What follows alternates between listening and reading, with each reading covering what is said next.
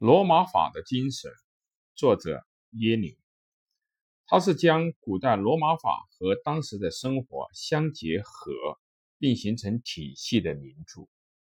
耶林是法社会学的先驱。本书集中了他的丰富的法思想，作为研究德国近代司法学的最佳素材，拥有广泛的读者。题解。罗马法的精神，作者耶林是德国著名的司法学家。本书是其主要著作，其他的著作有从目的的角度对法做社会学考察的《法的目的论》，即在民法占有论上影响颇大的占有意志论。此外，他还撰写了《法人论》。错误论和不法行为论等论文，在司法学上贡献颇多。他的《为权利而斗争》一书以法律启蒙书闻名于世。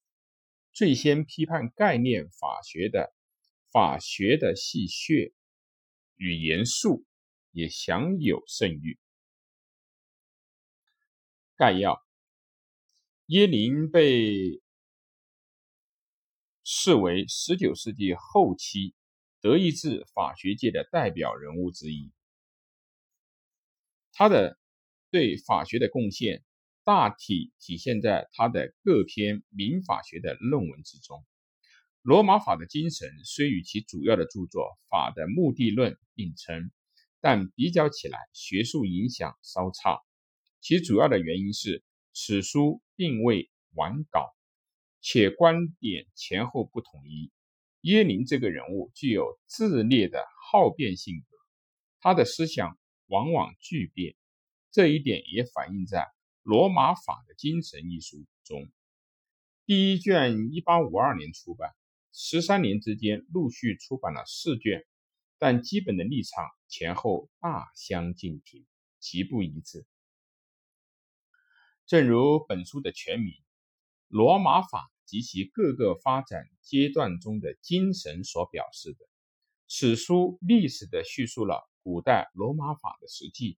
我们应该特别注意“精神”二字。耶林论及古代罗马法时，并不是罗列繁多的法律条文和事实，而是以法现象为其基础，即发现罗马人的生活上的基本。原则，并给予演绎的系统的进行叙述。罗马法的精神成为划时代的名作，正在于此。何以这么说呢？在他以前对罗马法的研究，一般仅限于研究罗马法的原文，尤其第二部《学说会传》，仅以写了什么、如何写的为主。而不是将法律和民众生活结合在一起，将法和民众生活联系起来。首先是由萨维尼提倡历史学法的形式而出现。萨维尼认为啊，法和语言习俗一样，是同一个民族的生活原则，即民族精神的产物。因此可以说，耶林所指的精神，正是与这种民族精神相对应的。萨维尼和他的后继者没有能够充分的完成他们的主张。耶林在《罗马法的精神》一书中出色的完成了这一学术课题，从民族精神的原则的角度认识法生活，并非仅仅是有意识的做学术的追求。耶林在《罗马法的精神》第一卷的开头写道：“通过罗马法。”超越罗马法的口号，包含了我所认识到的罗马法对近代世界的意义。正如他所说的那样，他意在通过罗马法的研究，从其中抽出对近代法生活中有用的因素。耶林认为，要完成这个课题，应该从原理上考察罗马法，识别古代。罗马固有的原理和超越此原理而带来的普遍价值的原理，他就是这样将历史主义和古典主义结合起来。一八五一五二年出版的第一卷，叙述了从太古开始到君主时期中叶的罗马法史。他按照以下的四个原则描绘这个时代：A. 主观意志原则；B. 军事制度；C. 家庭原则；D. 宗教原则。其中，A 原则是指那个时代的法生活是以自然状态下自主独立的个人为出发点的。那个时代，国家权力还不完备，依靠智力调解解决争端。罗马法的司法正是来源于这种自立的个人的意志的法。耶林认为，将司法植根于个人意志是带有普遍性的原则。B 原则是将自然状态下的一个人统一于国家之下的原则。C 原则是 A 和 B 原理的媒介，它表现在父系氏族所起的作用上。氏族是介于个人和国家之间的。有血缘的亲密集团，因之氏族一方面对各成员培养其团体意识、公心，一方面从国家角度来保护各个人。耶林认为，由于氏族的作用，古代罗马依靠国民的自由和公心的涵养，强化了国家的意识。他认为，只有这样的罗马政治体制是真正的理想。罗马法的精神第二卷第一分册出版于一八五四年，在这里，他叙述了基于罗马法而形成的具有普遍性的罗马法的第二期。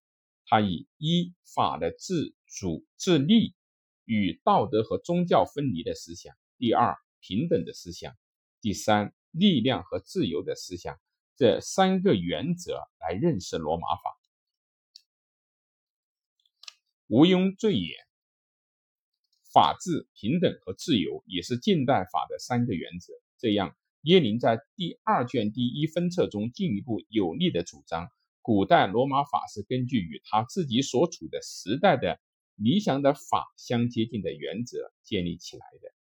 耶林对罗马法的赞赏，在论及力量和自由的部分中尤为突出。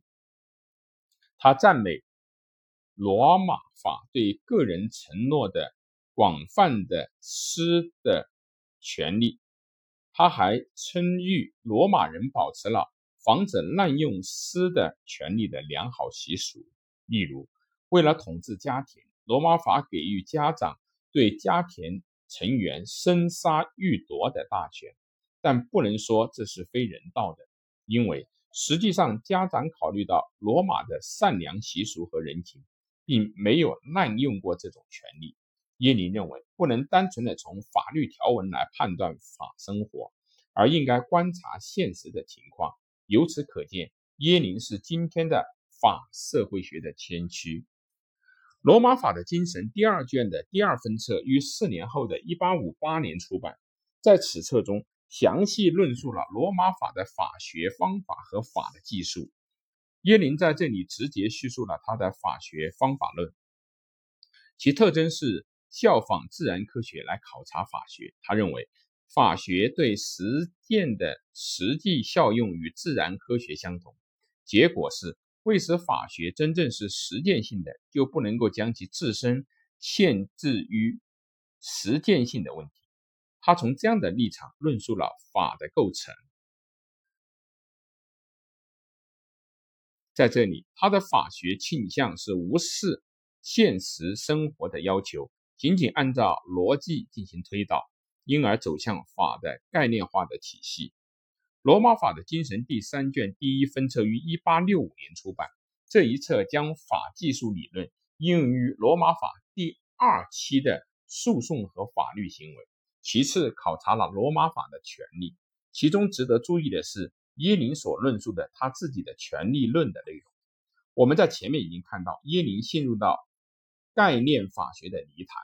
一八六零年左右，他又强烈的批判了这种倾向。他说，把法学夸张到法的数学，归结到逻辑推理是一种谬误。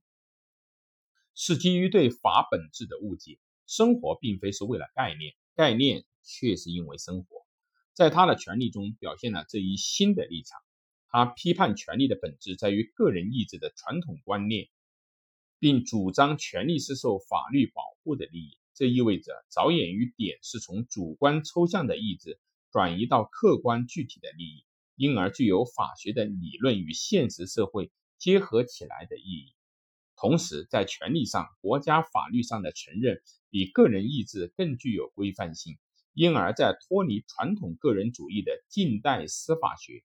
转向了重视社会国家的近代司法学，迈出了第一步。耶林在罗马法的精神中论述到这里就中断了。为了更深入的探讨上述权利的问题，就从事《法的目的论》一书的撰写。这样，罗马法的精神就成了一部伟大但未完成的巨著。